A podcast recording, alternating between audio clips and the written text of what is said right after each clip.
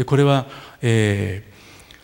ー、東京国際空港羽田ですね、えー、日本に入りたい人は全員この滝の絵を見ないと日本に入国できないことになってるっていうかですね。そういう位置にこの絵を、まあ、たまたま、まあ、こう展示をして、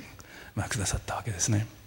だから、まあ、そういう意味であの、まあ、僕としても画家としてこんな嬉しいことはないと思ってますけども、まあ、これはあの、まあ、日本、まあ、滝というのは昔から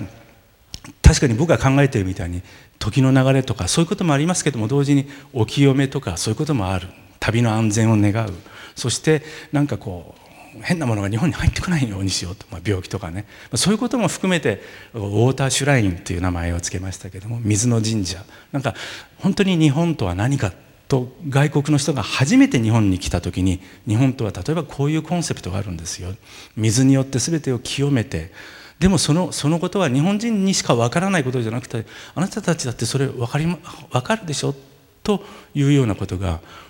この絵のメッセージなんだと思います。でこれまた巨大な作品なんですがこれはシンガポールの、えーまあ、あるあの、まあ、シンガポールで一番大きな銀行の、えー、ロビー です。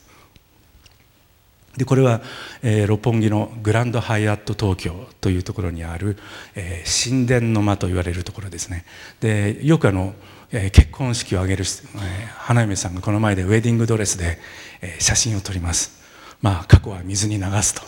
いうことなんでしょうか、まあ、滝にはいろんな意味があるということでですね、えー、この前でこう白いウェディングドレスの写真はとても美しいですね。でこれは実はフィラデルフィアなんですね、えー、日米文化交流史上、えー、最大の事業と言われる小風荘という建物が当初ニューヨーク近代美術館に展示されていたんですがアメリカ建国200周年記念でフィラデルフィアに移築されてで僕がこの襖絵を依頼されて描いたという随分ちょっと前の作品です。で滝を描く一方えー、僕はこういうふうに森林の絵も描いてますこれはあのニューヨークの国連に展示してある作品です。でこの作品やっぱりもう森森というのは日本人だけにとって森じゃなくて世界の誰からも遠距離にある。そういうこともやっぱり、まあ、どういうんでしょうね。僕にとっては結構モチーフを選ぶ時に大切なことなんですよ。でこれは森の最新作。まだできたばっかりで絵の具が乾いてないところもあるぐらいの、えー、この夏に描き上げた作品です。でこれは砂漠の作品です。僕はあの、えー、大徳寺の別院というところから、えー、襖絵を依頼されてそれでまあ砂漠の絵を描いたわけですけども最初に砂漠に降り立った時にこれは死の世界じゃないかと思ったんですよ。でもそれは本当にあの違ったんです。砂漠に僕らが降り立つともう何と言うんでしょうか。ここは宇宙だと。伝送写真で送られてきた火星とか木星とかの風景と同じじゃないか月の風景と一緒じゃないかということに感動するんですよ。それと同時にもううわーっと走り走って砂漠の中をこう転げるように走り回りたくなるものなんですよ。それは僕が犬年だからっていうことじゃなくても皆さんもきっとそうだと思うんですね。砂漠でジープで止まったらブワーってみんなね出て走りたくなりますよ。それでブワーッと汗をかいて俺は生きているという感動に多分多分皆さんも僕と一緒に感じると思うんです。その時に砂漠は決して死の世界じゃない。砂漠は僕たちが生きている。そして生きて帰りたい。生きて帰って僕は絵描きですからこの絵をみんなにお見せしたい。描いてお見せしたいというすごい強い生きるということに対する感動があったんですね。その時に僕はこれは美しいと思ったんですけど美というのは人に生きるということに対しての何かこうこう応援をするそういう感性なんだな勇気を与えるそして、えー、生きていてよかったこれからも生き続けたいということを感じさせるその感性のことを美って言うんだなと僕はその時に感じたんですね。でこれはまた別の絵ですが一人人が歩いてる。これは僕でありそして皆さんなんです。そういうつもりで描きました。でこれは波の作品です。僕が描こうと思ったのはタイドウォーターつまりこれは地球のこの波というのは月の月の引力によってこう引っ張られたり元に戻ったりということが潮の満ち引きですよね。そうやって考えてみるとこの地球っていうのは実は月の引力の影響をものすごく受けてるってことを改めて感じたんです。確かにこう月の満ち欠けによって出産とか生とか死とかいろいろな体の変化とかがありますよね。なんか僕はこういう絵を描いて改めてそのことをとても感動したんですね。この宇宙の力学というか月の引力っていうのが具体的にあるんだなということに、え、とっても僕は心揺り動かされました。でこれもそうです。でこれは、えー、東京のあのエコー院という、えー、お寺のために書いたあの、まあ、襖絵です。エコー院っていうのは、えー、関東大震災とかの何てうんですかね東京で一面火の海になってしまって人々がとても水を欲しながら亡くなっていった人たちが多い。でそういうお寺の鎮魂のための襖絵を描こうと思って書いた作品です、ま、こういうことです。だから水ですね。えー、これは両国ですね。東京の両国にあるお寺です。まあ見せてくれと言ったら多分 行ったら入れると思いますけれどもエコインというところです。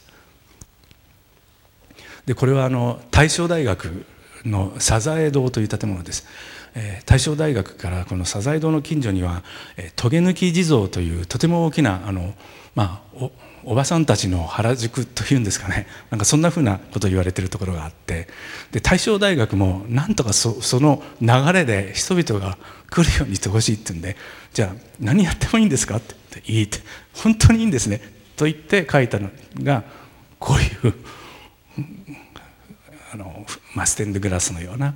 滝の作品です、まあ、最もこれは全部意味があってこの色というのは仏教の使ってる色であってその色のいろいろなその中をこう通って上がっていってとかいろいろまあ詳しい話はあるんですが、まあ、それはまた今度にしましょう。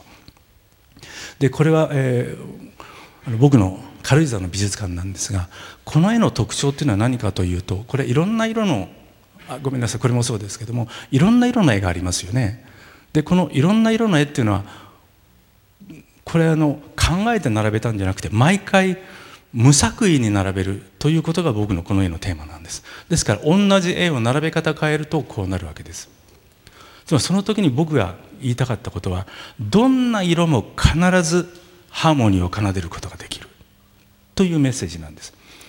僕はこれはピースメイキングプロセスつまりいかなる色も必ずいかなる何て言うんでしょうかね違う意見も必ずハーモニーを奏でることができる。ということをこの作品にしようと思ったんです。でこれは実はとても日本的発想なんです。このことはまた後でゆっくりお話をします。でこれはまだ未公開ですけれども、え京都の大徳寺というお寺です。ただ京都の大徳寺というお寺は修行をしているお寺なので一般公開しないんですね。だから僕も書き上げたのはいいんだけどこの和尚さんにあの一体いつ発表してくれるんですかってわからないってこうおっしゃるんだけどまあ何しろ400年も500年も経っているお寺ですし、えー、僕の以外は全部国宝なんですね加納永徳という人の花鳥図という有名な襖絵が入っているお寺という、まあ、そういう関係もあるのでそう簡単に公開できないということもあるんですが、えー、どこかで大徳寺受講院の、えーまあ、公開というのは、まあ、いずれ23年うちにはすると思うんですね。だからその時にはぜひ見ていただきたいと思うんですがこういう、えー、青地に白い滝が流れているという、まあ、禅寺ですからね。こういう何て言うんでしょうか。ある種の軽やかさとここが宇宙だというようなことを体現していく、まあ、座禅というのは、まあ、そういうことなんだと言われることがありますけども。つまり座禅というのはここが宇宙だということを認識するそのプロセスなんだ。と翔さんにあの、まあ、聞いたことがありますけれども。でこれは僕がやっているオペラの舞台美術です。で僕はやっぱオペラの舞台美術もやりますしさまざまな例えば今度もダンスの舞台美術をやったりとか、えー、いろいろな、方面に、えー、僕自身のいろんな可能性をかけて挑戦をする、まあ、そういうことをしています。これはそうですね、えー、あそこの、歌詞は、えー、佐藤忍さんですね。これは「ゆうずる」というオペラです。でこれは、えー、先々週の現実部が書いてるところですね。でこれ白い絵の具に見えますけどもこれが一番最初に見ていただいた蛍光塗料です。つまり蛍光塗料というのは昼間はこういう色をしてるんです。でそれにエアブラシとか普通の筆とかこういう筆も使いますしさっきみたいなエアブラシも使う。古いものも新しいものも使う。西洋のブラシも使えば東洋のブラシも使う。道具でものを考えるというところが人にあるのならば古いもの新しいもの東洋のもの西洋のものを使うことによってさまざまなバウンダリーが超えることができるんじゃないだろうかと僕は考えてるんです。でこれはあの蛍光塗料を吹きつけてますからとても吸い込むと体に悪いんでこうやって防御服を着来てそして、えー、まあ、非常に人体に有毒なんですけども、えー、まあ、この粉のようにまき散らしてますのでこういう形になります。で、まあ、まあこれはこうやってポーズをとってるということ、まあ、これがあのブラックライドで、えー、ご覧になっていただくとさっきみたいな真っ青な滝の絵になるということなんです、えー、本当に今日は時間がなくて、えー、本当にお話ししたいということがここからやっと始めることができる、まあ、僕はこうやって絵を描いてるわけです。で今日、えー、未来授業という形で皆さんにいろんな提言をしながらそして、えー、この1時間半の中だけで完結するということはまず絶対不可能だと思う。でも皆さんがいろんな問題を心の中にここから生み出して持ち帰っていただいてそしていろんな意味でこれから僕たちの、まあ、縁は始まると思います。いろいろな形で今日無理ならば別の時に質問していただく。ということも僕は大いに歓迎します。ですから今日はとにかく僕の提言を聞いていただきながら、え、時間の許す限り皆さんの質問を受けたいと思っています。教会という幻想芸術的思考へのいざないということですけれども教会っていうけれども教会って何なんだろうか。つまり僕は芸術家ですからあのそしてまあ国際的に活動していますからそうなってくるともう僕は教会っていうこの言葉自体本当に僕の頭の中にないんですよ。教会って皆さん本当に自分で作ってしまっているものなのかもしれない。なんかもう教会と発想はもうやめましょうよっていうのがまずの最初の僕からの提言なんですそんなもの最初からないですよ日本よく芸術立国という言い方ができます。まあこういう言い方をする人も随分いるんですけどもこれ一体どういうことなんでしょうか？日本これ一体何で芸術なんだろう？いい美術品がいっぱいあるということなんだろうか？でもそんなこと言ったらそれはイタリアであろうがフランスであろうがいい美術品なんてもう世界中にありますよ。だそういうことじゃない。じゃあ何なんだろう？つまり日本って一体何なんだろう？日本って芸術立国？じゃあ日本って何なんだろうってことです。まあ日本和の国って言いますよね。和って何なんでしょうか？あの今から挙げる例は非常に分かりやすい例ですが話の内容はとても高度であるということをちょっと最初にお断りしながらじゃあ和って考えてみましょう。和風スパゲッティってありますよね。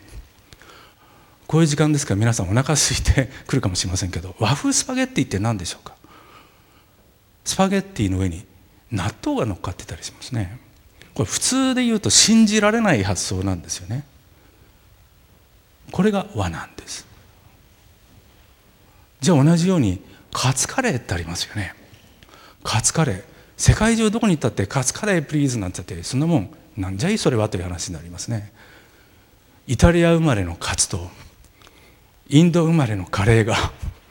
白いご飯の上に乗っかってる。カツとカレーも驚いたろうけど ご飯はもっと驚いたでしょうね。俺の上にとんでもないものが乗ってきたと。これが和なんです。つまり和ってどういうことなのか。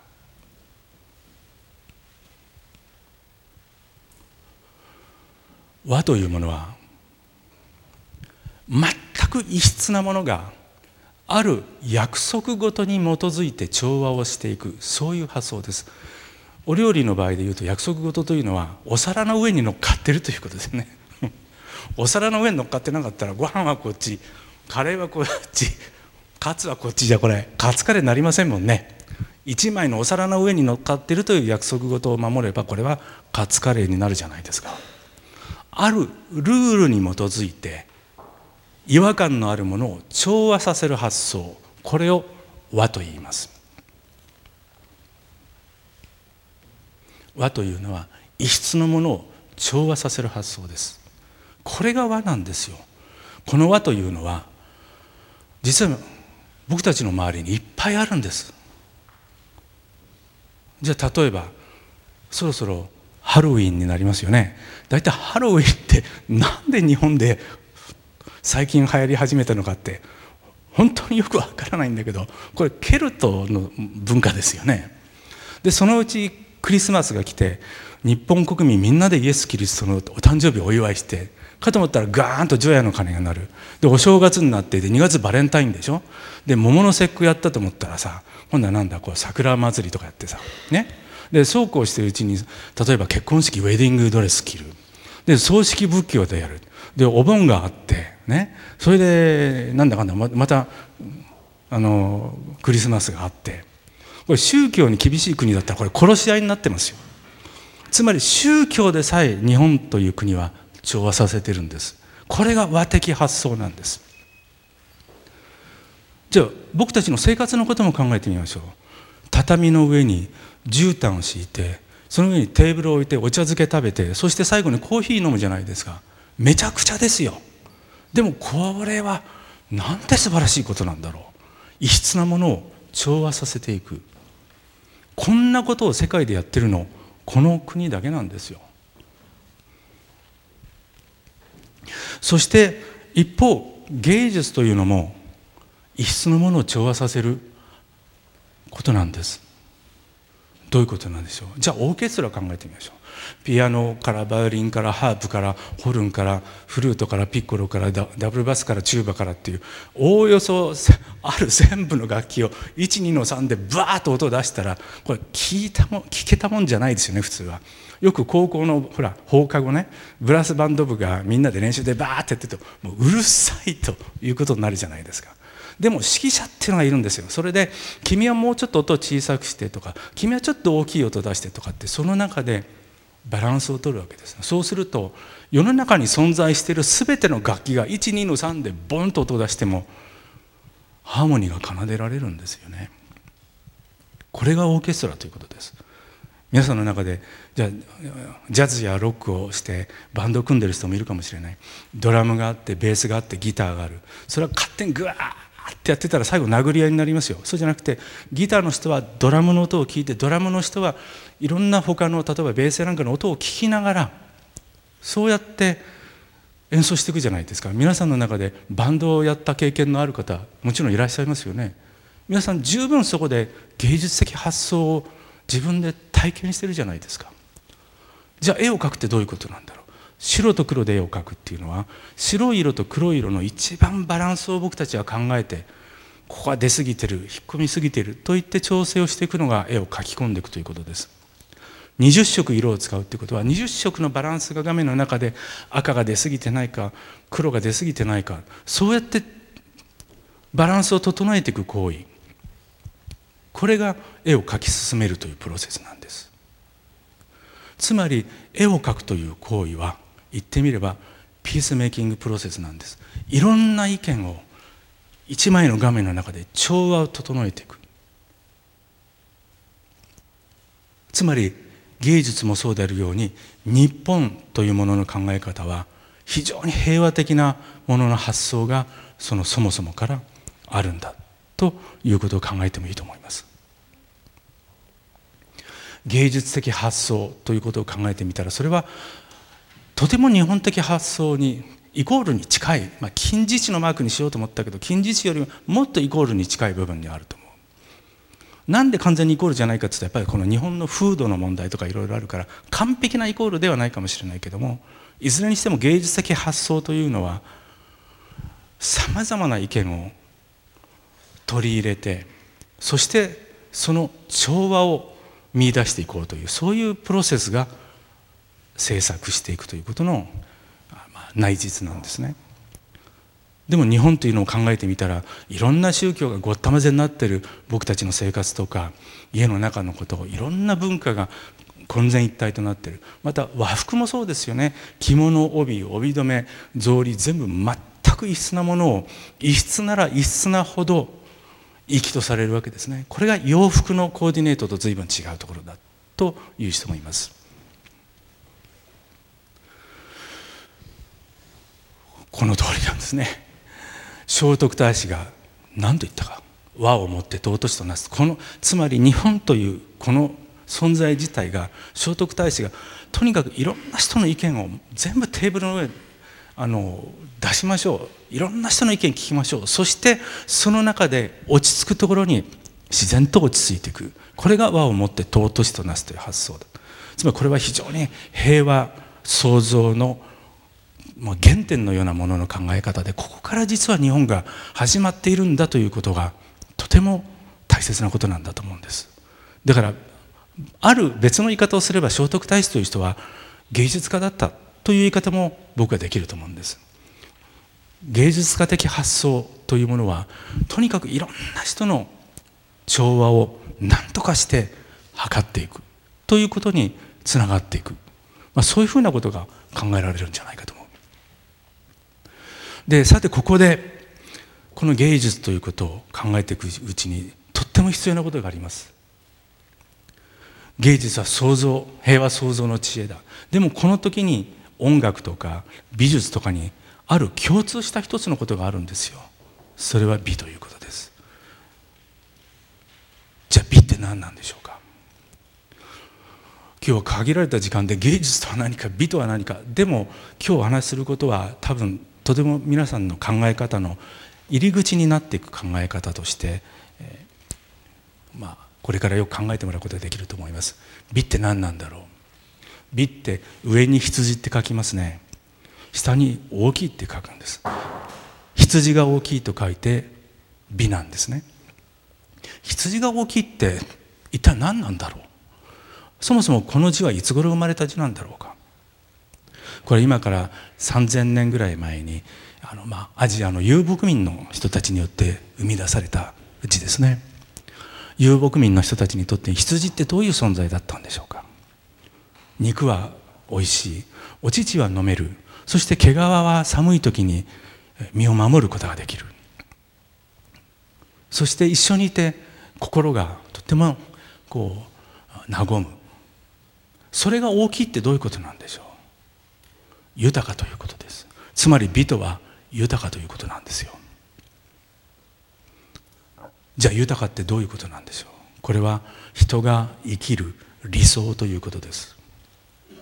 つまり美というのは生きていてよかった。これからも生き続けたい。そういうことを発想させることなんです。その一番分かりやすい例が美味しいうまいという食べ物のことです。これは立派に美的体験です。どういうことなんでしょう。例えばビールをあ皆さんまだ若いからあれから ビール飲んだりしないかもしれませんけれどもこうビールを飲んだり焼き焼き鳥を食べたりしてああうまいああおいしいという時はどういう時なのかな。いやお疲れ様いやこれで元気が出たな生きていてよかったなそういう感想ですよね。これが美なんです。つまり美っていうのは生きていてよかった。いや疲れが飛ぶな。勇気が湧いてきた。生きる希望が湧いてきた。この感性のことを美というんです。だから美味しいというこの字を考えた時に美とは何かって分かんなくなったらこの美味しいとかうまいって時のこの感覚を思い出してみようじゃないですか。芸術というのはこの生きていてよかったというこの感想この感じこれを手がかりにしながら調和をしていく発想なんだ。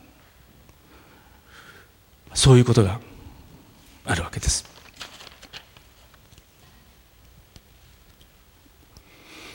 でこの芸術的発想いや僕たちには芸術全然関係ないよって皆さん言うけれどもそして僕は皆さんから頂いたアンケートを全部目を通しました。芸術っていらないって書いてる人もいた。でもそれは芸術ってこうやって考えてみるとものを調和させていく発想だし